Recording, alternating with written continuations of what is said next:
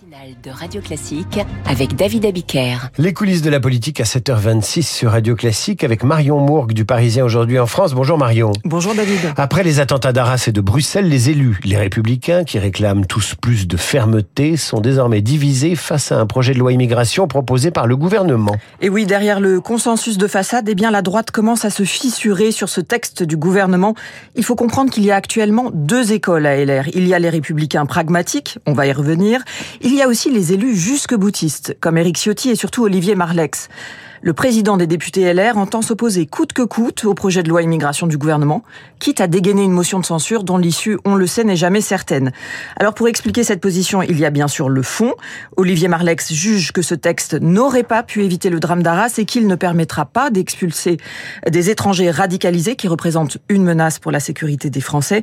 Il y a aussi la forme. Olivier Marlex voit toujours Emmanuel Macron comme un ancien ministre socialiste de François Hollande, ce que le chef de l'État n'est plus depuis longtemps mais Olivier Marlex n'en déborde pas, il ne votera pas ce texte et donc il veut aller à la confrontation avec le gouvernement. Son entourage se montre encore plus clair, il ne faut pas amender le texte, il ne faut tout simplement pas le laisser passer. Alors ça laisse évidemment peu de place pour la discussion.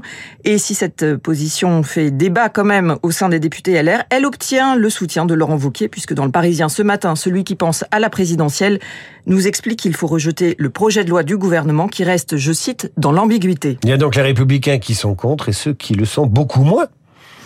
Oui, on les trouve euh, côté Sénat où en effet un certain pragmatisme domine.